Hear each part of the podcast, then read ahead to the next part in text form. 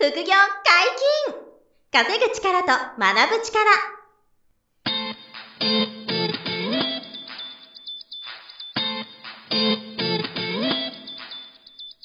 この番組は稼げるようになりたいを叶える副業アカデミーの提供でお送りいたします。副業アカデミーはあなたが副業で稼げる状態になることにコミットしたスクール。初級コースから上級コースまでさまざまなジャンルの副業ノウハウを学んでいただけます詳しくは副業アカデミーで検索くださいこんにちは、小林正宏です。山本博史です。よろしくお願いします。はい、よろしくお願いします。本日もこのゲストに来ていただいております。税理士法人スバル合同会計の税理士秋田谷光平先生です。よろしくお願いします。税理士の秋田です。よろしくお願いします。よろしくお願いしお願いします。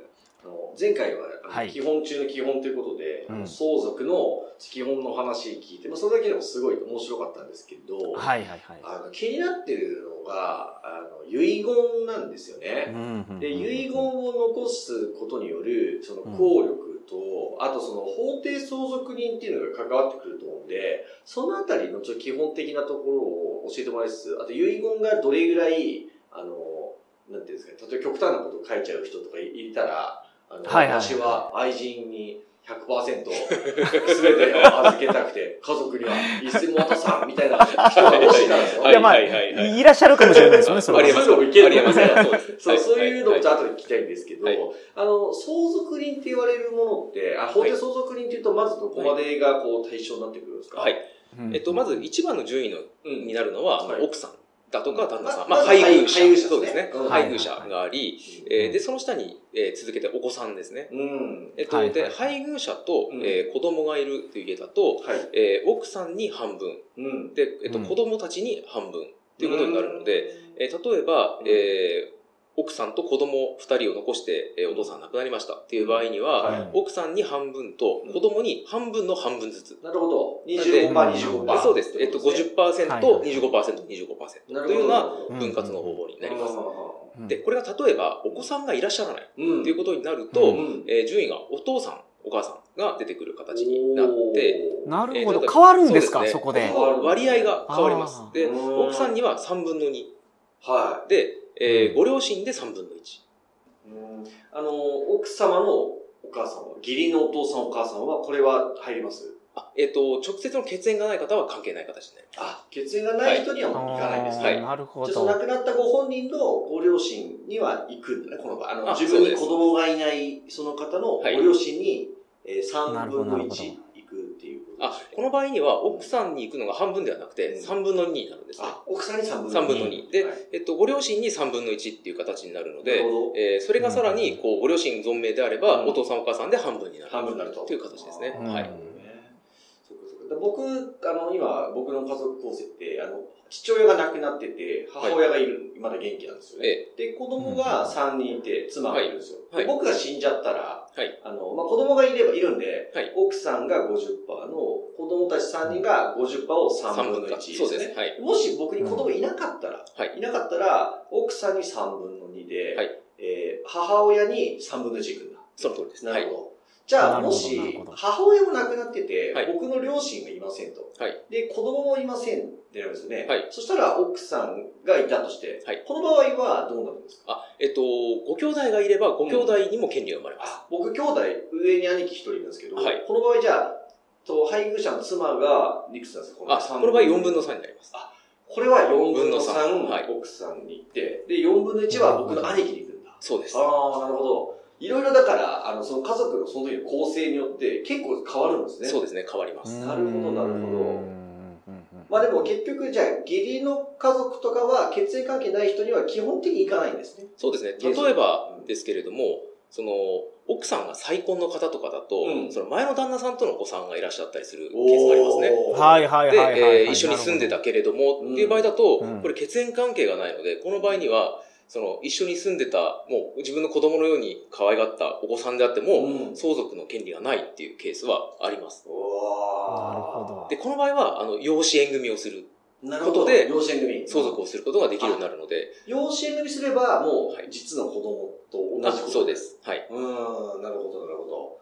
で養子縁組しなければ、あの、どんだけこう、仲良い子供も、そうですね。えーもう本当実質自分の子供のようであっても、でも、相続する権利っていうのは法律上はないと法律じゃないいうことになってしまいます。そ連れ子ってどういう状態なのかよくわからないですけど連れ子で来られた時って養子縁組っていうか一つの家族になってるんじゃないんですあの、戸籍という状態で見ると、その血縁はない形になるんですよ。ええあそうなんですか養子縁組というのをしなければ、はい。あの、そうなんですね、その、はい。再婚してても再婚してても、はい。あの、自分の本当の子供というにはならないそうですっていうことだ。はい。あーあ、こへーれも知らない人も多いでしょうね。そうですねんえ、じゃあ、やっぱり、ちょっとこの後一生の話聞きたいんですけど、はい今、今の話とかすごいいい例で、はい自分の、あの、あ自分が再婚しました。はいで、う例えばパートナー、奥さん奥さんに子供がいたと。はい。こう連れ子だったんだけども、えっ、と、その、養子組しないまま、はい一週間後に自分がこう、末期癌で死んでしまいそうだっていう時に、はい。遺書を書こうってななるじゃないですか。はい。で、その時に、えっ、と、私は、その、えっと今の、今の、はい。書き方ももうオリジナルで書く私は、あ、そうですね。はいはいはい。普通なんかそのひな形あると思うんですけどやっぱ小林さんはあのひな形なしのお前に託す。みお前、たいな。妻、あきえ、みたいな。お前、託す、みたいな。で、あの、私の実の子じゃないが、お前の子供のこの子にも、いくらいくら残すんだ、みたいに、したためたいというか、気持ちがあったとしますよね。はい。でもその、うんあの、本人の衣装の内容が、えー、その、なんていうんですか、例えば、まあ、さ冒頭で申し上げた通り、第三者の完全な他人に100%あげたいとか、はい。今みたいに、えっと、自分のはいあの再婚相手の血の繋がってない子供にはい。80%渡したいみたいになってたとするんですよね、本人が。はい。こういう時に遺書にそれを書いたら有効なのかどうかっていうのが、はい。そのどうなんですか？その法定相続人との絡みがあると思うんですけど、あのまずその遺言っていうものが、えっと、まあ大体作りやすいものでいうと2つ種類があって、うん。その自筆証書遺言っていう、まあ自分で書く、自筆、うん。自分の筆、はい。自筆証書遺言っていうものと、はい。もう一つがその公正証書遺言っていうのがあって、えーその自筆証書遺言って自分で書くんですけど、うん。あのまあ、結構死の間際でね、書くのって結構要件を満たしたものを書くの大変なんですよ。ああのうん。まあ、日付が入ってないといけない、財産が網羅されてないといけない誰にいくら渡すっていうのを、はっきり確定で書いてないといけないとか、いろいろ要件があるんですね。うん。はい。なんで、まずそれを結構、いや、実はちょうど今、ちょうどって言い方おかしいな、うん。えー私の友人の家でやっぱりそういう話があって、えー。あの、本当に病床で、うん。あの、遺言を書いてもらいたいんだけれども、うん。あの書けないっていうふうになっちゃっていて、ああ、これはもっと早くやればよかったねっていう事例があったりするんですね。えなのでまあ結構大変なんです。で、うん。実質証書遺言はそのまま、えっ、と、封をして、誰も見れない状態にしてあるものを、はいえー亡くなった後に裁判所でみんなで開けなきゃいけないっていう。なるほど。なんか勝手に開けたらダメですし、まあ、それはあの、なんか罰金者っていう感じになるんですけど、法律的に言うと。えーまあ、あの、っていうようなものなのでうん、結構意外と実務上はあまり使わないんですよ。うん。で、使うものはもう一つの公正証書遺言というもので、これはね、いわゆる公証役場っていうところで、よくこう契約書とかを、うん。あの、まあ、公的にお墨付きをするためにうん。公証役場に持って行って、まあ、その交渉人さんに最後サインしてもらうっていうものがあるんですけれども、はい。まあ、遺言でこれをやるというものですね。で、この遺言書を作って公正、交渉役場に持って行って、で、うん。交渉人さんに、えー、まあ、これ間違いないっていうふうにもらう。で、それはそのまま交渉役場に保管をしてもらえるんですね。うん。なので、えー、まあ、亡くなった時にはその公正証書遺言にのっとって、うん。えー、財産を分配しますっていうやり方がある。まあ、これを二つまず覚えておいた方が良いっていうのと、えーで、この遺言を持って内容はじゃあどうはいはい、書くかっていうと、そうですね内容は自由に書けるんですよ。うんあの、書くことは可能で、はい。えー愛人に100%託すんじゃっていうのは全然有効、有効というか可能なんですよ、書くことは。可能なんですね書くことは可能なんですけれども、えー書かれた家族はただ事ではなくて、そんなことを書かれてしまった家族は、あの、な最後生きていけないじゃないですか。確かに確かに。え、お父さんの財産、いや、家もそうだしうん、預金も全部愛人に持ってかれたら、私たちどこに住んでうん。生活費どうすればいいのってなっちゃうじゃないですか。はいはい。で、そういうことがないように、うん。その遺留分っていう制度があって、その遺留分っていうものは、えー、元々の法定相続人の、うん。えっ、と、法定相続割合うのん。半分は、うん。その人がもらうべきものですっていうふうに。決まってるんですね。なるほなるほどなので、えっ、と、奥さんであれば、まあ、奥さんとお子さんが一人ずつだったっていう場合で言うと、うん半分の半分、ど。うん。お奥さんも奥さんも半分の半分をもらう権利はあるんですよ。うん。なんで、うんえーそこは、ええー、まあ、異議申し立てをしてですね、えー、まあ、お相手のその100%託すっていう方と、はいはいえーまあ、ここは相談になったり、裁判になったり、いろんなケースがありますけれども、まあ、なることもあれば、裁判でめっちゃ戦うこともある。そうですね。で、そこで、えーまあ、あの、半分を、まあ、もらうというようなイメージですね。なるほど。そこの争いは苦しいでしょうね。まあ、かなり、あの、地獄のような ことが繰り広げられるでしょうね。なるほど。そうなると本来もらえるパーセンテージの半分は、あそうですねいはい保証されてる遺留分遺留分って言って認められるんだ。そうですね。保証されてる範囲ということになりますねな。るほど。はいはまあ、あとは、あの、結局、あうん。えーそこを、そういう遺言って多分なかなか公職役場に持っていかないと思うんですよ。うん。でも大体実質で愛人に託すなんていう遺言はね、はい。多分書くと思うんですけど、そうするとその遺言が要件を満たしているかどうかとか、その遺言の有効性から争うことになるので、だからこれちゃんと、本当に有効な遺言なのか、本人が本当に書いたのかとか、うん。そういうような争いになってくるので、ななかなか泥沼ですよね。ちゃんとやるなら、その、公職役場での、そうですね。の遺言公正証書遺言が公正証書遺言がまあ理想では。そうですね。実際どうなんですか？でもそっちの方が多いんですか、あ、はるかに多いです。ああ、はるかに多いですか。はい。えーやっぱりその、まあ、遺言を作るきっかけって、うん。えーまあ自分たちで全部考えて調べて作ろうっていうよりかは、やっぱりその、うん。まあ、信託銀行ですとか、まあうん。私たちみたいなその税理士とか、まあうん、えーうん。司法書士、弁護士とかに相談をして、うん。えーまあ、やっぱりそれを作っておこうってなると、間違いなく公正証書遺言を、あの、お勧めされるので、うん、まあそうですよね。そうですね。はいはいはいはい。あの、実質で作りましょうってアドバイスする専門家は多分いないとは思うんですけれども、うんまあ、少し最近使いやすくなってきているので、うん。場合によってはいるのかもしれないですけど、ほとんどが公正証書遺言のアドバイスをすると思いますので、うん。まあ、世の中の遺言の大半は、まあ、公正証書遺言なのかなっていうふうには思うんですけれども、まあ、ただ、その実証証書を作られる方もいらっしゃるし、うん。そうすると有効性の面で争っている件というのも、まあ、相当多いっていう形ですね。なんかすごいちゃんとしてる人がえ、あの全然まだあの健康なのに遺言用意してるとかっていう人も中にいると思うんですけど、はいこの人たちって年々こう資産って増えたり減ったりしますよね。はいはいはい。変この。額の変動っていうのは、はいその交渉役場での遺言にははい反映していくものなんですか？それともパーセンテージだけ決めとくとかなんかあるんですか？やり方が。両方できます。うんと、あもう、例えば、誰にいくら渡す、何を渡すだけじゃなくて、うんえっ、と、何割渡すっていう、その包括的な遺言もできるので、ーそういうふうにしておけばアップデートする必要はないですしか。、割合だったらいいですもんね。そうですねうんただ、やっぱりその、どの不動産は誰に、どの不動産は誰に、どの有価証券は誰にとかっていうふうにやっていくと変わるじゃないですか。はい。はいで、変わった場合には、うんえっ、と、変わったものをアップデートして、まあ、最新の日付で書いたものが有効っていう形になるので、まあ、その後の方で遺言をまた修正したものを公職場に持っていって、また新たに保管してもらうっていうふうにするか、うん。えーそのまま仮になくなったとした場合には、うん。あの、うんない財産に関しては、うん。あのもう分けようがないので、もはい。うただ単純に無効っていう形になり、はいえー増えた財産に関しては、うん。もう遺言にないので、うん。えー遺言の中で、ここにないものは誰に渡すっていう文言が入ってると、その人に行きますし、そうでなければ、あの、分割協議っていうことです。うん。あの、亡くなった方が持ってた遺言にない財産をどう分けるかっていうのを、うんえー相続人の全員で分けるっていうようなやり方にななるほど、りますね。なるほど。うん面白い。面白いって言ったやつめちゃめちゃ知らないことでしたね、そこは。へえ、勉強になる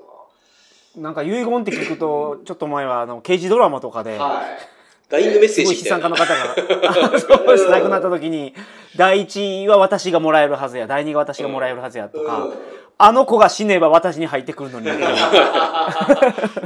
そうですね。のがありましたもんねいっぱい。なるほど。その話聞くとあそういう仕組みになってるのかと。そうですね。そうですね。うんあそこだから、不動産を持ってて、例えば、3棟がアパート持ってて、はい。で、子供が3人いたら、はい。うちのあの子供 A にはこの物件、はい B にはこの物件、みたいにこう、し指定して遺言を書いておくこともあ、できてそうです。はい。で、そうすると、各その相続する子供たちは、はい。その不動産を相続した時に、相続税の評価額みたいなのがあるから、はい。それに対していくら納税っていうのがあって、はい。それを、あの、払える払えないはもう子供たちそれぞれの責任になってくるってことなんですよ。あ、そうですね。はあで、それじゃあお金なければその物件売らなきゃいけない人もいればい。、そうですね。はい。それはそれぞれがまた相続税が発生すまあそうですね。るしないと納税をするのは、その受け継いだ人の人義務になるので、はい。ねそっか。あ、でもそうか。そう3人いる場合で1人が相続を拒否した場合、うん相続放棄みたいな、ね。あそうですね。相続放棄ってこれ、これってどうなの？放棄した物件って、はい例えば、えその物件いらねえんだけど、みたいになって、放棄します。そう今の3つのやつでうんなったらどうなるんですか、その物件って。これを残りの二人で、じゃあどういうふうに分割をするかっていうのをまた協議する形になりますね。ああ、なるほど。なるほど他の子供二人が欲しがってるかもしれないね。はいなるほどなるほどそうですねはいへえ、なるほど。だから一個一個もうあれなんですね、案件によっても、ケースバイケースすぎるわけそうです。ね。相続は本当にケースバイケース。かなり複雑ご家庭の事情によって全く変わってきますね。んなるほどですね。で遺言はじゃあある程度その交渉役場で、えーちゃんとした遺言をやれば、効果はちゃんと発揮するけれども、はい遺留分っていうので、法定相続人は、ある程度ま擁護されてる。あそう守られてる、権利もあある。はい、そうです。うんまあでも、その交渉は地獄でしょう、みたいな。そうですね もし想定外のものだったらそうですね辛い交渉がある。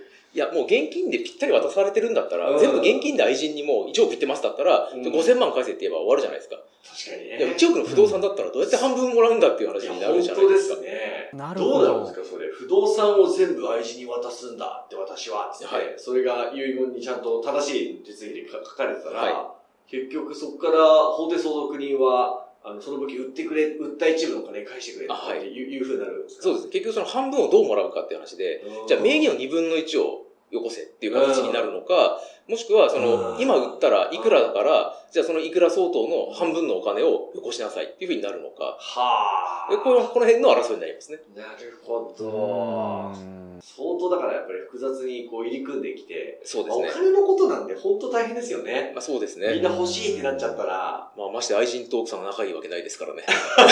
どう考えてもトラブりますよね。それはそうですよね。相手と仲いいわけがないもんのケースはちょっと見たことがないですね。笑っちゃいけないけど、そうですよね。そうですね。まあ残念なことに。えまあじゃあ、もしそういう、あの、自分、ご自分が相続税が発生する資産規模だっていう方であれば、その遺言っていうのはちゃんと考えておいた方がよくて、そうですね。で、そのはい。公衆役場を使って遺言が一番こう、ポピュラーというか、あの、リスクが、トラブルがあそう少ない、ですねはい。少ないと。はい。いうところは、まあ、抑えていただきながら、あはい。と法定相続人っていうのがもういて、はい。それたちはもう最低限こう、権利は、まあ、ま守られてるゾーンもあってっていうふはい。うなことがね、うん。はい。あの皆さんに今回は伝わったら、あの、よかったかなと思うんですけど。その法定相続人と言われるいわゆるその奥さんとか子供にしか渡さないって決めておいても、はい。それは遺言税を書いておいた方がいいですか？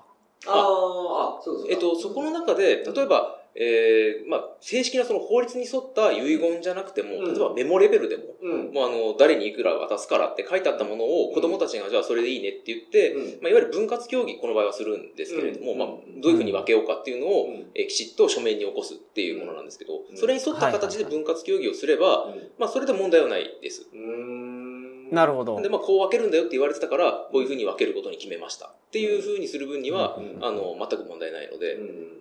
まあ、その法的に効力ある遺言を絶対残さなきゃいけないかっていうと、うんそういうわけではないんですけど。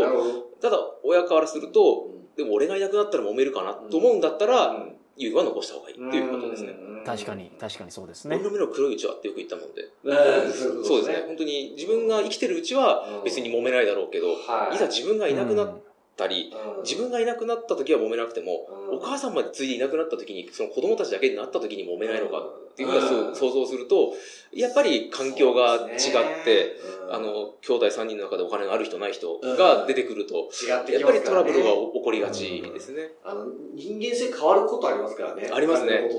あんなに仲良かった兄弟なんていうのは全然起こる、起こるので、はい決定的なね、決裂しちゃってっていう、そうですねケースもありますからね。あります。なので本当に、うんあの、相続は、もう事前の準備っていうのが、うん本当に大切だなと思います。ーなるほど。すごい参考になりますね。はい、ぜひ皆さん、このね、該当する方は参考にしていただいてね、そうですね注意していただいていいんじゃないかなと思いますんで。はい、あのー秋田屋さんのところでもこういう相談は受け付あ、けられてもちろんです。るんですかはい。うんまああのスバル合同会計さんですね。あそうですね。はい。えーあの千代田区のええ。神田、まあ、秋葉原のエリアですね。あそうですね。秋葉原から近いところにあるので。はい。あの、こういうご相談があれば、あの、まあ、相続に関わらずですけどね、あいろんなそうですね。税金関係の相談すべて、はい。あ。の、サポートされてるんで、ぜひ、あの、スバル合同会計さんにね、税金関係ご相談いただければいいとそうですね。思います。はい。あの、これを、あの、聞いてらっしゃる方は、初回、えーうん1時間無料であご相談、まあ、お越しいただく場合は可能ですので。面談無料にします。はい。なるほど。わかありがとうございます。ぜぜひ皆さん無料で相談できるんで、ホームページチェックしてみてください。